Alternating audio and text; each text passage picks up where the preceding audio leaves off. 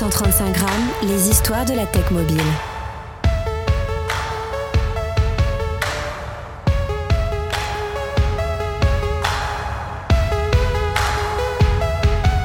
Bienvenue dans cette nouvelle saison, je suis Christophe Romeilly et très heureux de vous accueillir. Pour démarrer le deuxième épisode de la saison 4, j'ai eu une conversation passionnante avec Kevin Primiserio, l'un des trois fondateurs de Pianity qui était à l'origine de la première marketplace française de musique NFT, où les musiciens et leur communauté se réunissent pour créer, partager, échanger, mais aussi collectionner des chansons en édition limitée. La musique est l'un des marchés où il y a toujours eu beaucoup d'innovations, y compris sur mobile. Il s'est imposé comme le lecteur privilégié pour écouter de la musique de devant même les lecteurs MP3 et cela dès 2005. À l'époque, la musique faisait une percée dans le mobile à travers les ce qui représentait le troisième marché de l'industrie mobile. D'ailleurs, je vous encourage à écouter l'épisode 2 de la saison 1 sur le sujet. En 2009, Apple approuve la version sur iPhone de Spotify. Ce fut un tournant qui s'est imposé dans notre consommation de la musique sur mobile. C'est maintenant l'un des plus grands fournisseurs de services de streaming musical, avec plus de 433 millions d'utilisateurs actifs mensuels, dont plus de 188 millions d'abonnés payants en 2022. Apple Music, lui, est le deuxième plus grand service de streaming musical après Spotify et générera 7 milliards de dollars de revenus d'ici à 2025. Mais toutes ces plateformes devront sûrement revoir leur modèle avec l'arrivée du Web 3 qui va créer une nouvelle économie avec de nouvelles relations, notamment avec les musiciens et une monétisation plus juste la création musicale a changé. Le comportement des fans et par conséquent les besoins des artistes en matière de distribution de musique numérique ont changé. Les artistes d'aujourd'hui se concentrent sur la création constante et sur l'engagement des fans. Les artistes indépendants continuent de vouloir contrôler leur propre destin artistique et de gérer ainsi la progression de leur carrière. Ces désirs étroitement liés ont eu un impact important sur la façon dont les fans interagissent avec leurs artistes préférés et sur la manière dont ces créateurs sortent leur musique. D'ailleurs, Kevin revient sur ce sujet dans le podcast. Les artistes veulent avoir la liberté de créer de la musique à leur propre rythme et de sortir la musique de leur choix, et les plateformes de NFT répondent à ce besoin crucial.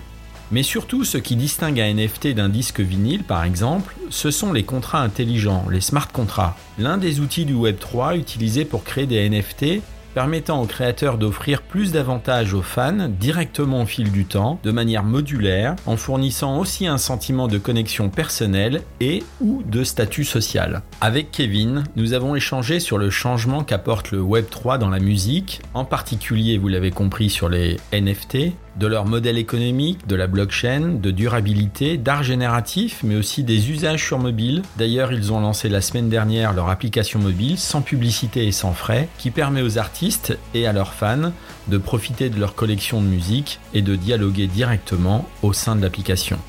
Vous êtes prêts pour écouter cette conversation? C'est parti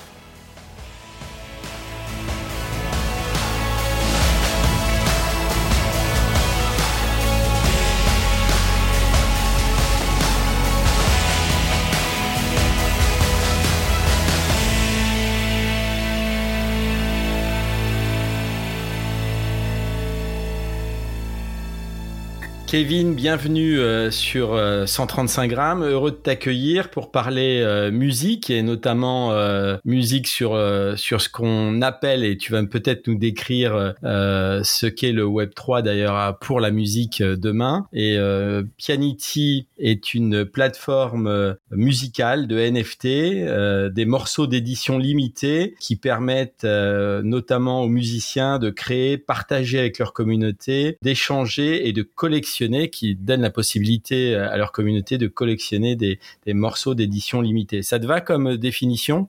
Euh, bonjour Christophe, euh, merci de m'accueillir.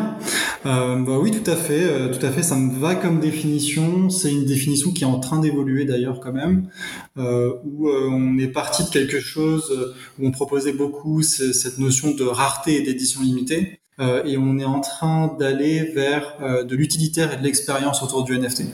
Bon, tu vas nous expliquer tout ça. J'aimerais qu'on revienne, si tu veux, euh, Kevin, sur la création et d'où vient, d'où vous est venue l'idée et comment s'est passée la, création de, de la startup?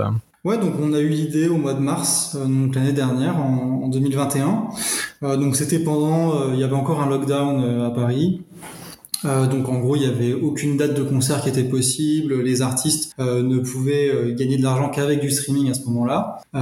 et moi, j'étais avec Simon, qui est mon cofondateur et qui est producteur de musique électronique. il me faisait écouter ses derniers morceaux. Et m'intéressant beaucoup à la blockchain, je, je lui soumets l'idée de stocker sa musique sur la blockchain. Euh, l'idée que j'avais, c'était plus de, la notion artistique euh, que ça que ça donnait, c'est-à-dire de pour un artiste, je pense qu'il est important, c'est que son œuvre soit pérenne dans le temps et qu'elle soit là euh, même après sa mort. et la blockchain permet ça. Donc, je trouvais que c'était intéressant comme sujet et ça l'a aussi intéressé. Donc, on, on, en a reparlé plusieurs fois. Et puis finalement, on est parti d'un modèle de stockage où on aurait peut-être dû faire payer les artistes à plutôt un modèle où on permet aux artistes de construire de l'édition et donc de gagner de l'argent et de gagner plus d'argent que grâce au streaming. Est-ce qu'on a une idée aujourd'hui de ce que ça représente quand tu dis gagner, en tout cas pour un musicien, plus d'argent qu'en streaming? Ouais, donc aujourd'hui, euh, pour te donner une idée, un artiste, on va dire 97% des artistes euh, que tu peux voir sur Spotify euh, gagnent moins de 1000 dollars par an. Donc autant dire que 97% des artistes ne peuvent pas vivre de, leur musique, ou en tout cas de leur stream pour euh, gagner euh, 1000 dollars, ils ont besoin de faire à peu près, on va dire, entre 2 et 3 millions de streams. Euh, sur Pianity, pour euh, gagner 1000 dollars, euh, il faut que tu vendes, on va dire, une cinquantaine, maximum une centaine de NFT. On a remarqué, nous, par nos métriques, que les, artistes chez nous gagnent entre 10 et 100 fois plus d'argent euh, selon l'artiste, selon la période, etc.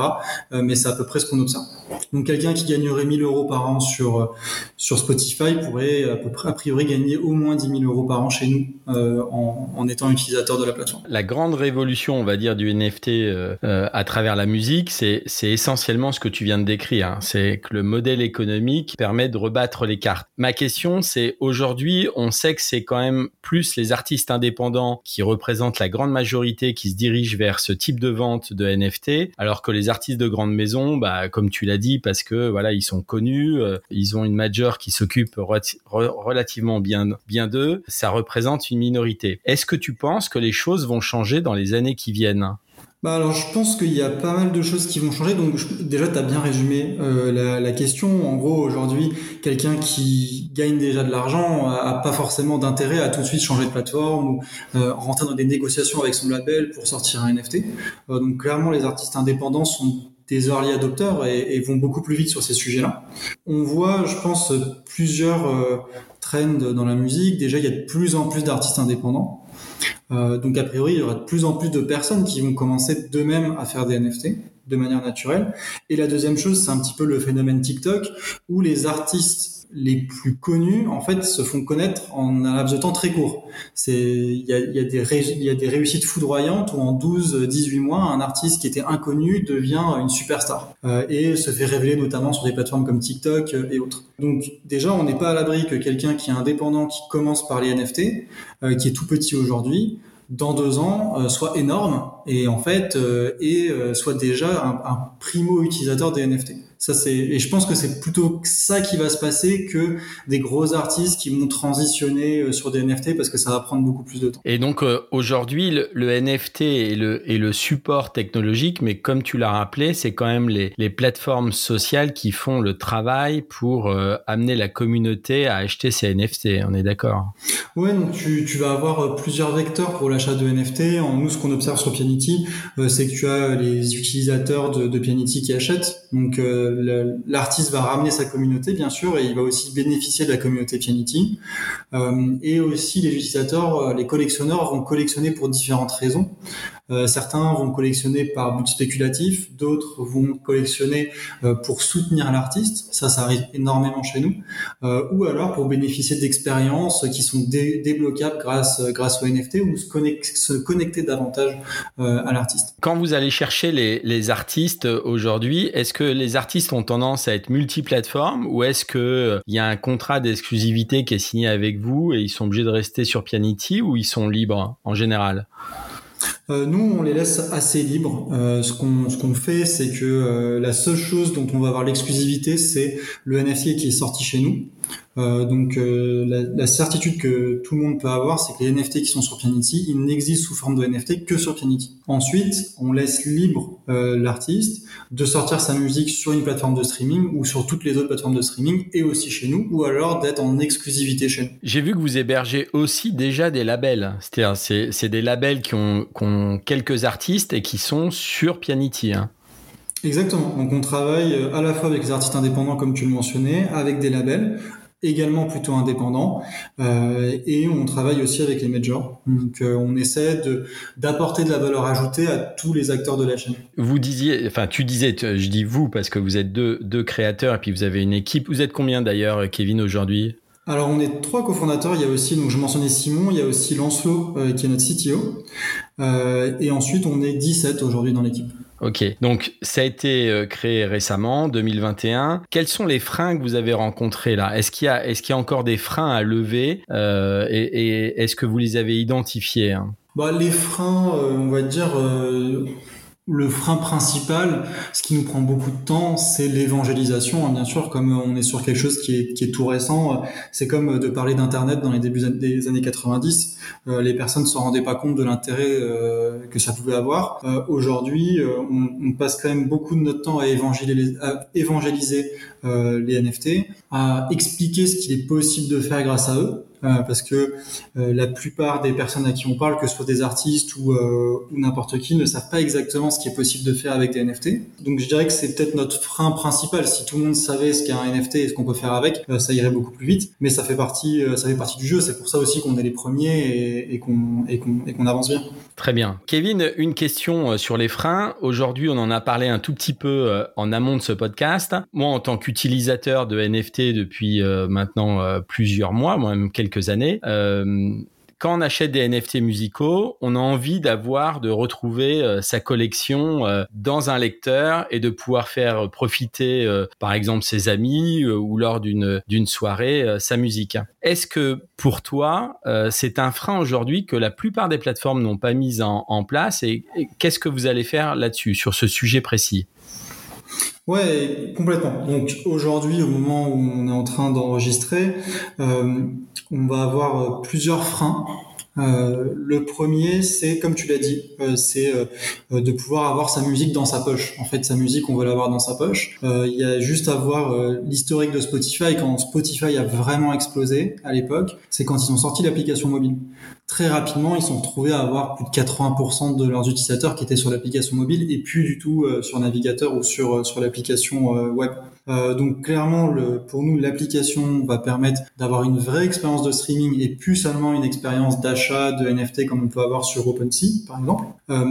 et ça va, de toute façon, aujourd'hui, quand on regarde nos analytics, 50% de nos utilisateurs sont déjà sur mobile, sauf qu'ils utilisent Pianity dans le navigateur mobile, qui est pas l'idéal comme, comme tout le monde le sait. Euh, la deuxième chose euh, qui est importante et pour laquelle on va faire une application mobile, euh, c'est l'aspect social. nous, ce qu'on aime bien mettre en avant auprès de nos artistes, c'est que contrairement à une plateforme de streaming où on sait le nombre de streams qu'on va avoir, 1000, 1 million, 100 millions, un artiste a aucune idée de qui écoute sa musique. Il n'a pas de liste détaillée, il sait pas euh, comme il sait pas euh, qui, qui a écouté et il, il peut pas vraiment interagir avec eux. Euh, donc sa seule option aujourd'hui, c'est plutôt d'être sur Instagram. Euh, mais sur Instagram, on a un peu une expérience euh, de je parle et les autres m'écoutent.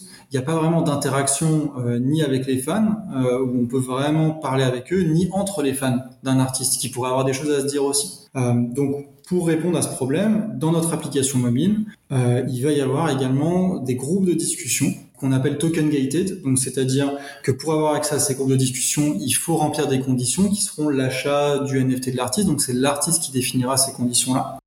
Euh, et donc, si j'achète le NFT de mon artiste préféré, je vais me retrouver dans un groupe de discussion avec lui. Donc, je vais pouvoir directement euh, lui parler, euh, mais aussi avec les autres fans. Et je vais pouvoir directement parler également avec les autres fans et être au courant de l'actualité, etc. Et donc, on va vraiment proposer une expérience de connexion entre l'artiste et ses fans, quelque chose de très demandé en particulier chez les artistes émergents, qui ont envie d'avoir du feedback sur ce qu'ils sont en train de faire et qui ont envie de co-créer avec leurs leur premiers fans. Ouais, c'est sûr que ça change, ça peut changer la donne sérieusement. Vous, vous allez démarrer cette application donc là au moment où on enregistre, on est au mois d'août, ça va être lancé dans quelques mois à la rentrée. Est-ce que vous allez lancer en priorité sur sur iPhone ou sur Android ou sur les deux plateformes? Alors nous, on lance, euh, on fait les choses en grand, on lance sur les deux en même temps. D'accord, très bien. Et ta, ta cible aujourd'hui, tu penses qu'elle est sur les, sur les deux OS bah, En fait, la, ce qui est intéressant avec la musique, c'est que c'est quelque chose qui est inclusif, c'est quelque chose qui est très, enfin je veux dire, on va à un festival, on est dans l'herbe, on est tous ensemble, etc. Donc euh, y a, moi j'ai pas du tout envie de faire quelque chose qui serait exclusif aux personnes qui possèdent un iPhone, euh, par exemple comme Clubhouse l'avait fait au lancement. Euh, donc l'idée c'est vraiment directement de l'ouvrir à tout le monde et que tout le monde puisse l'utiliser. Euh, dès le départ. Donc c'est pour ça qu'on fait les deux plateformes en même temps. Très bien, très bien. Ça nécessitera euh, d'avoir un wallet, on est d'accord, pour s'inscrire? Alors, euh, c'est, on laisse le choix. Euh, donc, soit euh, tu as déjà un wallet et tu peux l'utiliser pour te connecter et t'inscrire à Pianity et collectionner.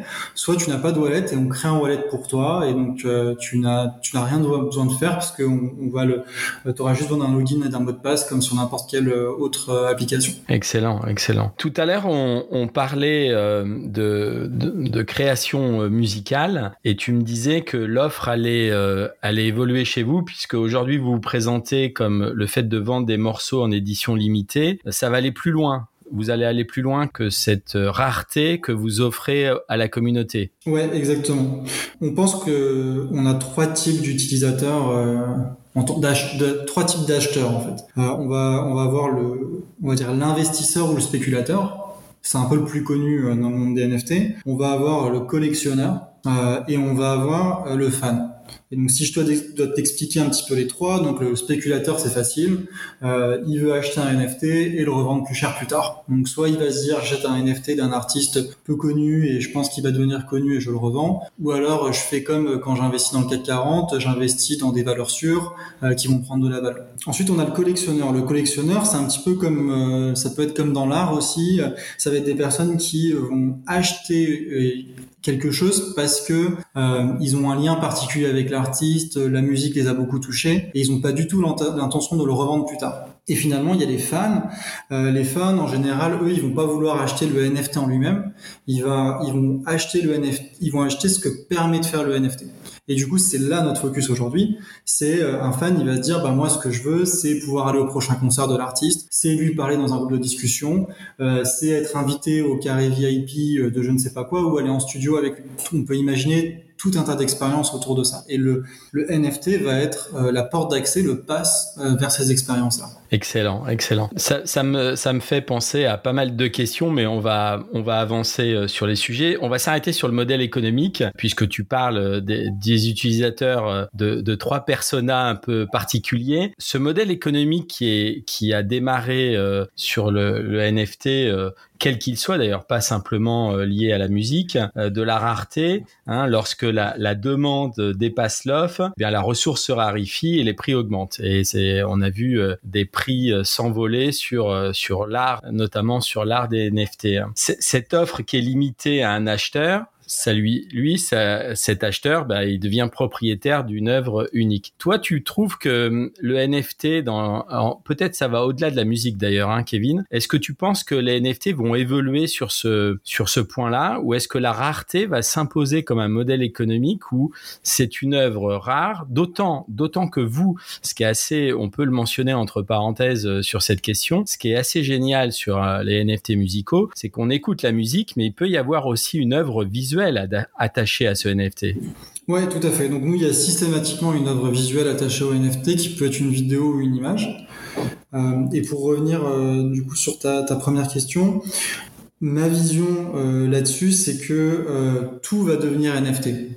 En gros, c'est-à-dire En fait, le NFT, c'est un moyen d'avoir euh, quelque chose, euh, du coup, ce qui s'appelle, euh, qu'on dit fongible, c'est-à-dire de différenciable dans le digital. Jusqu'à aujourd'hui, un fichier numérique, on peut le copier-coller, et du coup, c'est impossible d'avoir cette notion de rareté. Alors que dans la vraie vie, même deux chaises qu'on aurait achetées chez Ikea, il faudrait pas plus de deux semaines pour qu'il y ait une rayure sur une et pas sur l'autre, et du coup, qu'elles soient non fongibles. Donc, ce qu'on a dans la vie de tous les jours, c'est en fait des NFT physiques, on va dire.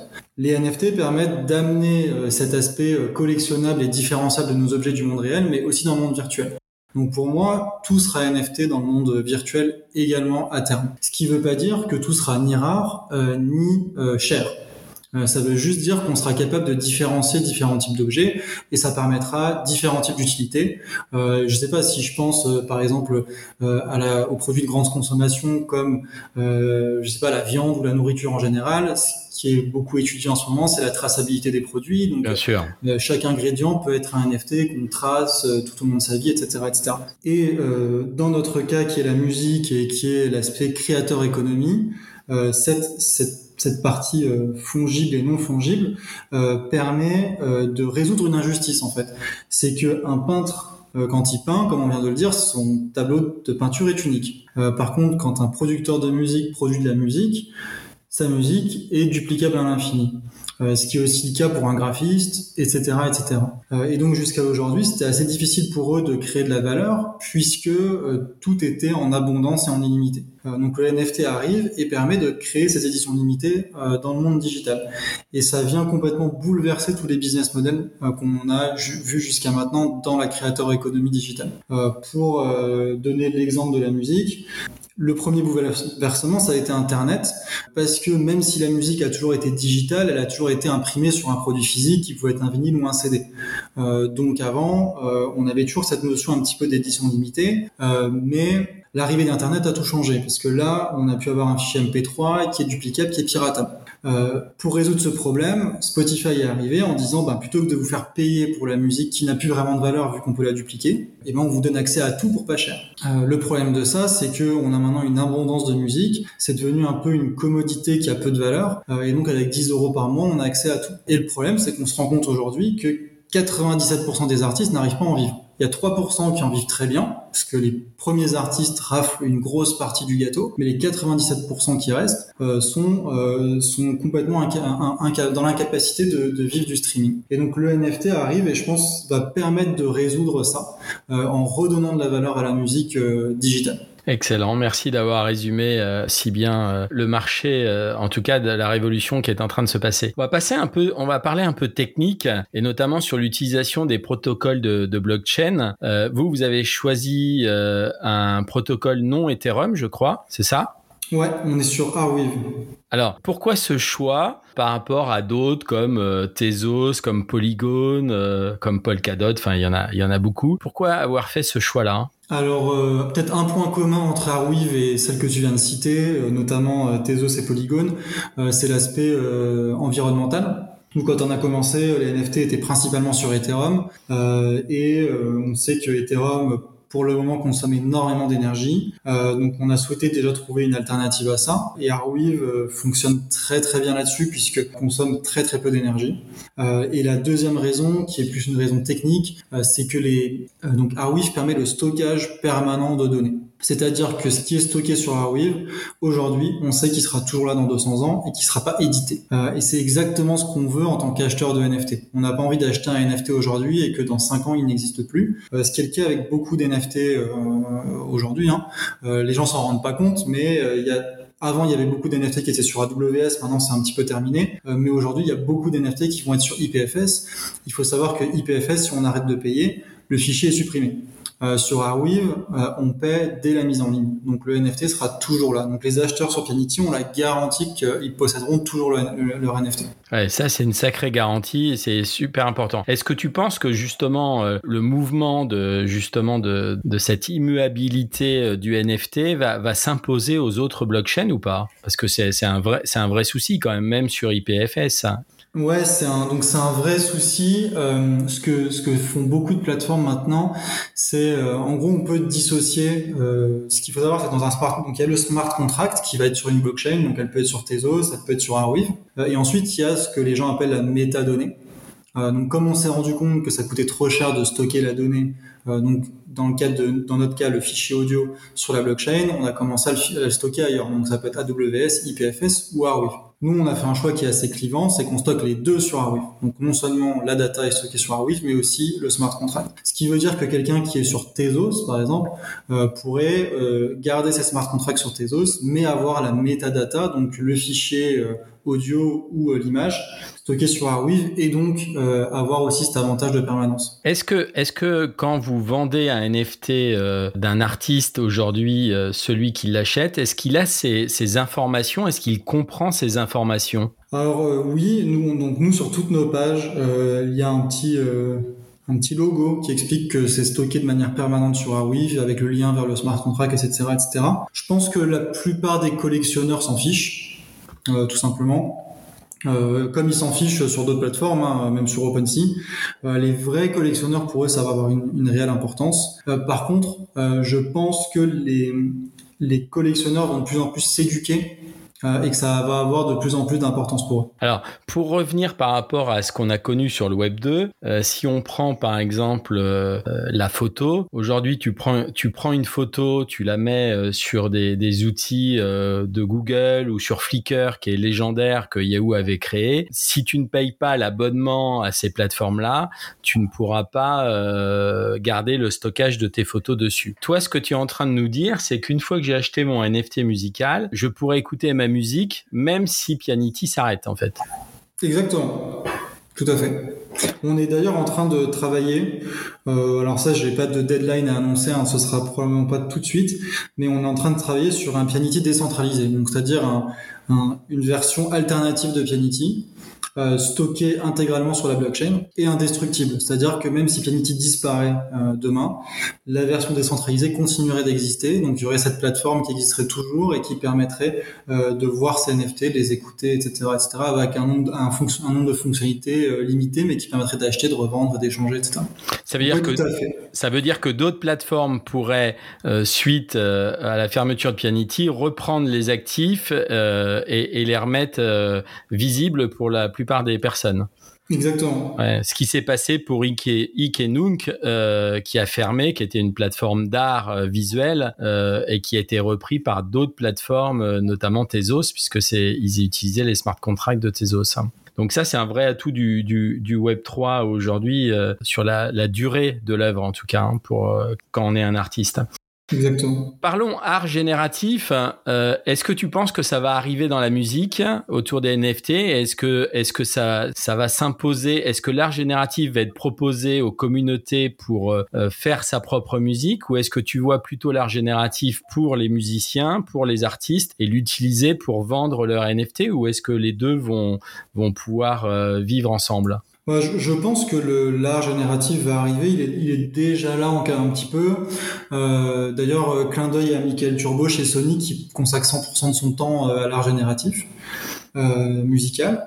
Euh, donc ouais, je pense que ça va arriver. Après, quelle place ça va prendre?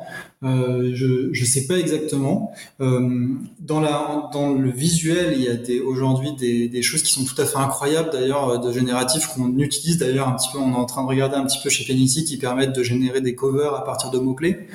Euh, ce qui donne des choses assez incroyables. Euh, donc j'imagine que dans l'audio ça va ça va venir aussi. Après quelle part ça va prendre dans la création de l'artiste? Je l'imagine plus comme un outil à la disposition de l'artiste qui va pouvoir utiliser pour créer sa musique, euh, plutôt que comme quelque chose qui va remplacer l'artiste lui-même. Ok, très bien. Bon point de vue, on le note. et puis maintenant c'est mis dans le dur sur un podcast, donc on verra si tu as raison, Kevin, dans quelques années. Parlons futur un petit peu, futur de la musique, futur du du Web 3. Bon, on en a parlé un petit petit peu, tu as expliqué ce que vous allez faire, ce que vous allez déployer, mais euh, est-ce que tu penses que les, majors aujourd'hui qui sont assis quand même sur, euh, sur des coffres forts, hein, euh, et, elles ont vécu plusieurs révolutions, ces majors, et au final, elles sont, sont toujours sorties, est-ce que tu penses qu'elles vont, dans, les, dans les mois et les années qui viennent, avoir ce tournant vers le Web3 en disant, bah, prenons, prenons cette piste-là et réinventons-nous? Bah bien sûr, enfin, je pense que tout, tout, toute major, tout label euh, se sent concerné par le Web 3. Euh, je pense que chacun va y aller à son rythme. Euh, certains vont être beaucoup plus rapides que d'autres. Euh, faut quand même mentionner que je pense que beaucoup de gens ont entendu parler du, du drop de NFT de Booba. Euh, Booba est chez Universal, donc ça a été ça a été fait donc avec Universal, donc ils ont déjà fait des NFT. donc ouais, je pense que tous les acteurs de la chaîne de la musique vont vont transitionner vers le Web 3. En, termes de, stats, euh, en 2021, peut-être que tu avais vu ces, chiffres-là, le prix moyen de la musique NFT restait cher. Euh, on a parlé de modèle économique, mais après, le, prix a son importance. On a vu des, chiffres assez incroyables où le prix moyen en 2021 passait de euh, à peu près de, 18 kilos de, dollars à, 10 kilos dollars par unité, ce qui était, ce qui était pas mal. quoi. 10 000 dollars, c'est une somme. Hein. Je pense que c'était des statistiques euh, très biaisées. Euh, parce que tout simplement, euh, euh, je pense pas qu'elles prenaient en compte Pianity. Pourquoi? Parce que nous, on avait énormément de volume. Donc, contrairement à ce que mesurent ces statistiques, en général, ils allaient à la main chercher les différents drops d'artistes qui avaient eu. En général, des artistes très connus qui sont très bien vendus. Euh, et euh, n'ont pas fait l'effort d'aller sur des plateformes comme Pianity où on a des centaines et des centaines de NFT à disposition euh, et où ça aurait été beaucoup, plus fastidieux de le faire à la main. donc je pense que ces statistiques sont biaisées et, reflètent une partie des drops qu'il y a eu. Alors sur Pianity, on vend des NFT, les premiers prix c'est à peu près 10 euros. le plus cher qu'on a vendu c'est 53 000 euros. Donc clairement il y a un écart type énorme, mais il y en a pour tous les prix. D'accord. Quand tu dis 53 000 dollars, ça veut dire là on est dans le cadre du persona du collectionneur. Ouais, exactement. On est dans le cas du personnage du collectionneur. Ce que tu disais tout à l'heure aussi, avec un engouement pour les NFT, avec un déséquilibre de l'offre et de la demande, enfin, avec beaucoup de facteurs qui ont fait que le NFT est arrivé à 53 000. Je pense que le prix moyen, je l'ai pas regardé depuis un petit moment le prix moyen sur euh, Pianity, mais il se trouve, plutôt autour de 40 euros, 30 euros, quelque chose comme ça. D'accord, d'accord. Ouais, c'est intéressant, c'est intéressant. Commencer à être nombreux en termes de plateformes euh, euh, musicales. Bon, chacune a des particularités et, et chacun eh bien euh, va pouvoir s'étoffer et s'élargir en fonction de, de, son marché. Il y a tellement de choses à faire et tellement de musiciens aujourd'hui sur le marché que je pense qu'il y a de la place, en tout cas aujourd'hui, pour pour tout le monde. Est-ce que tu penses que ce marché Web 3 pourrait se rationaliser comme il y a eu dans la musique dans, dans le Web 2 ou, ou tu penses qu'il y aura de la place pour, euh, pour des dizaines d'acteurs en fait euh, c'est une bonne question. C'est une question pour laquelle je n'ai pas la réponse. Euh, si, si jamais il n'y a qu'un seul acteur, ben, il faudra que ce soit nous. Et si on a plusieurs, on verra. Je pense que quand même le Web 3 a une tendance à, à décentraliser, hein, comme son nom l'indique. Donc je pense qu'il y aura plusieurs acteurs et je pense qu'il y aura des, des agrégateurs également de plateformes. Euh, qui permettront euh, voilà d'aller piocher dans différentes plateformes. Comme on peut déjà le voir hein, aujourd'hui euh, il y a certes OpenSea qui est la plus connue mais il y a Super Rare qui s'est lancé il y en a d'autres. Et il y a des agrégateurs qui sont lancés pour pouvoir trouver les meilleurs prix pour les, les NFT sur différentes plateformes. Donc je pense que c'est peut-être plutôt cette tendance qu'on va avoir qu'un winner takes all. Tu penses que Apple Music ou Spotify sont en danger à échéance plus 5 ans ou pas du tout? Et est-ce qu'ils vont eux aussi s'intéresser de près à, à ce phénomène Je pense qu'ils sont en danger, comme toute grosse plateforme qui, pour qui c'est difficile d'innover en fait. Euh, et je pense que la solution pour eux, ce sera de racheter quelqu'un euh, qui le fait. Bon, bah, très bien, on note, on note ça aussi comme, euh, comme prévision dans les années qui viennent et, je, te rejoins sur ce sujet. Je pense que ça passera par le, le rachat d'acteurs pour, pour intégrer ou pas parce que malheureusement, ces, ces, ces, ces, géants ont tendance parfois à faire des rachats et à ne pas intégrer. Des fois, ils le font, mais des fois, ils intègrent pas. Hein. Ils, tuent, ils tuent la solution euh, parfois. Mais enfin, ça sera difficile dans le Web 3 de, de tuer euh, une innovation euh, qui est portée notamment par les, par les musiciens. quels sont vos rapports, Kevin, avec les musiciens? Qu'est-ce qu'ils vous disent de toute cette révolution qui est en train de se passer sous leurs yeux? C'est quelque chose qu'ils attendaient? Ça les a surpris que c'est arrivé aussi vite? Quelle est leur réaction? Est-ce comprennent ce qui se passe.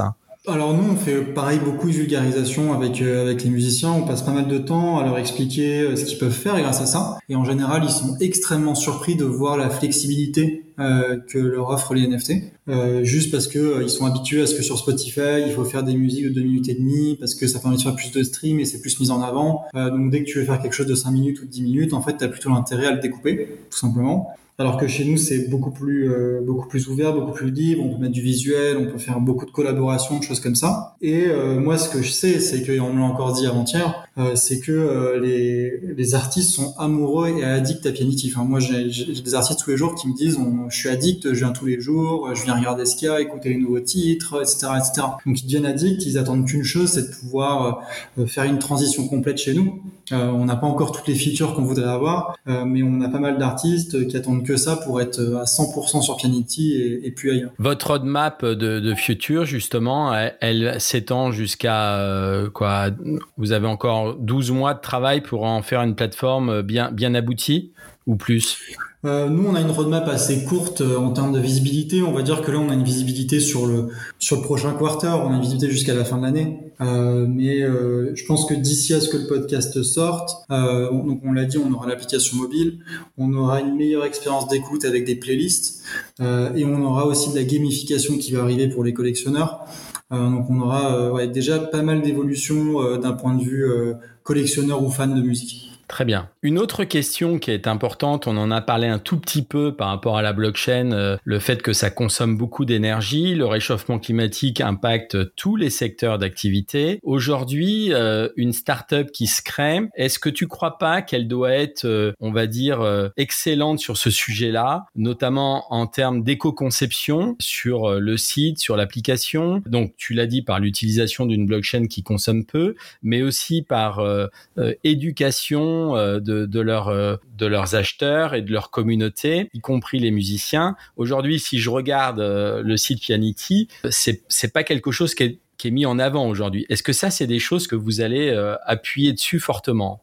Ouais, c'est c'est un bon point. Alors, on est assez mauvais aujourd'hui en contenu. on n'a pas le temps d'expliquer tout ce qu'on fait forcément. Donc c'est vrai que par exemple la homepage de Pianity, elle mériterait un, un, petit coup un petit coup de neuf. Euh, on, on, est en train de préparer euh, des landing pages aussi pour les labels, pour mieux leur expliquer, pour spécifique aux artistes aussi. Euh, donc là-dessus, ouais, complètement, notre, notre site ne reflète pas exactement ça. Pour nous, c'est quelque chose qui est extrêmement important. En fait, on est beaucoup dans à la fois dans, dans, dans ce que tu dis, dans tu vois faire attention à nos choix technologiques pour pour avoir moins d'impact environnemental mais aussi dans l'économie du partage. Euh, il faut savoir que sur Pianity, la moitié des revenus est redistribuée à la communauté, euh, parce qu'on pense que euh, si demain on réussit, certes, c'est grâce à notre travail, mais c'est surtout grâce à notre communauté, artistes, collectionneurs, fans, euh, et donc à ce titre-là, ils doivent pouvoir être récompensés. Donc la moitié de nos revenus sont aujourd'hui redistribués. Et quand tu dis redistribuer, Kevin, ça veut dire que vous avez créé une DAO et ça permet de redistribuer. Comment marche cette redistribution? Exactement. Donc, on a créé une DAO qui permet de redistribuer la moitié de nos revenus. Euh, donc, on le fait en, de manière hebdomadaire. Donc, euh, chaque semaine, la moitié de nos revenus est redistribuée sous la forme de ce qu'on appelle des rewards, donc des récompenses, euh, qui sont données suivant différents critères. Donc, ça peut être quelqu'un qui a bien sûr acheté un NFT, ça peut être quelqu'un qui a modéré, contribué à la modération de la plateforme, qui a contribué à la sélection de nouveaux artistes. demain, ce sera aussi quelqu'un qui a contribué à la curation, la création de playlists. Euh, donc, il, sera possible de contribuer à Pianity de différentes manières et on va essayer de récompenser au mieux la création de valeur de chacun euh, sur la plateforme. Excellent, très très bien. Oh, en termes, quand je te parlais tout à l'heure d'éco-conception, est-ce que c'est quelque chose que vous intégrez dans vos équipes euh, d'emblée pour euh, faire en sorte que euh, demain, en tout cas, la future application et le futur site web puissent prendre en compte ça? C'est-à-dire, après, je ne sais pas s'il y a des outils analytiques. Est-ce que vous avez choisi ces outils? Est-ce que en termes d'UX et d'UI, vous allez aller vers ça? Bah, je vais, je vais te donner un exemple. Tu vois, notre équipe tech aujourd'hui, c'est quatre personnes. Donc on a quatre personnes qui portent notre projet. Euh, je pense que ça impressionnerait beaucoup de développeurs. Euh, on fait vraiment euh, beaucoup de choses avec très peu de moyens de ce côté-là. On a des choses qui sont extrêmement optimisées d'un point de vue technique. on disait tout à l'heure qu'on sortait l'application mobile sur Android, mais aussi sur iPhone. C'est fait par un développeur sur avec une seule code base grâce à Flutter. donc on essaie vraiment de, de minimiser tout ça. Euh, et une autre chose que j'ai pas dit, c'est qu'on fait énormément de partenariats avec euh, euh, des charity programmes. On a fait des drops qui permettaient la, défense d'espèces d'oiseaux, que ce soit en, en Amazon, en Afrique. On a fait des drops qui permettaient la, régénération du corail. on va refaire un drop pour la protection des oiseaux en septembre. On vient de signer un partenariat avec Epic Foundation, que je suis sûr beaucoup de monde connaît, qui est un portefeuille de 20 associations avec qui on va pouvoir travailler euh, pour les prochains drops et les proposer à nos artistes pour faire des drops euh, de musique qui vont permettre de d'aider à financer euh, l'éducation, qui va aider à financer bien sûr l'environnement, mais aussi les problèmes d'égalité, les problèmes de violence dans certains pays, les problèmes d'égalité homme-femme, etc., etc. Donc on, essaie beaucoup de, enfin c'est des des causes qui nous touchent énormément. Ouais, si vous n'êtes pas simplement une marketplace de musique, mais vous voulez aller plus loin dans la, la définition du, modèle économique. Exactement. Ok. Kevin, merci beaucoup pour euh, ce, temps passé ensemble. Je pense qu'on a fait un, tour assez rapide, mais euh, assez euh, précis de, ce qu'est Pianity. Est-ce que toi, pour une dernière question, est-ce que tu penses que au-delà de la musique, le futur du Web 3 va, va surprendre encore, ou est-ce que ce qu'on a ce qu'on a vu depuis quelques mois là, finalement va, va s'imposer, ou est-ce qu'il y a encore des surprises, tu penses, qui vont arriver sur ce ce, changement radical moi, je pense qu'on va être très surpris. Enfin, euh, on a même euh, les NFT qui sont venus dans le ticketing. Euh, enfin, on a du NFT qui arrive un petit peu partout. la, la, vision de Pianity a peu évolué dans le sens où notre vision, c'est de permettre aux artistes de vivre de leur musique. par contre, la manière d'y arriver, elle a, elle a, beaucoup, elle a beaucoup itéré depuis depuis qu'on a commencé Pianity. On, voilà, au début, on avait vraiment cette dimension de marketplace de NFT. Maintenant, on passe plus dans l'expérience entre l'artiste et ses fans. Euh, donc même nous, au sein de Planity, notre, notre cheminement de pensée évolue énormément. Donc je pense qu'il y aura beaucoup de surprises, euh, que ce soit euh, dans le Web 3 au sens large, dans le métaverse, dans les NFT. Il y a pas mal de choses assez excitantes qui devraient arriver. Excellent, très bien. Merci beaucoup, Kevin. excellente, excellente fin de journée pour toi et, et à très vite. Hein. Merci à toi, merci pour l'invitation et à bientôt.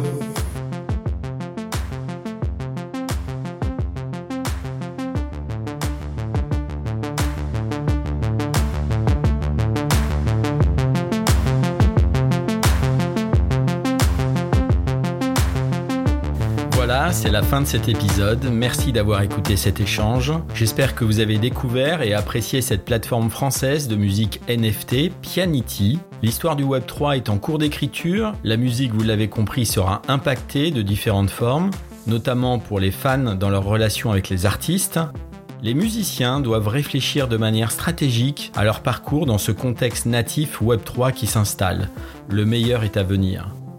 N'hésitez pas à nous envoyer vos commentaires sur les plateformes de podcast. Nous mettrons les liens et vidéos des nombreuses sources, notamment sur le Web3 et la musique, dans un post dédié sur servicemobile.fr qui sert à préparer ce podcast. Je vous dis à très bientôt.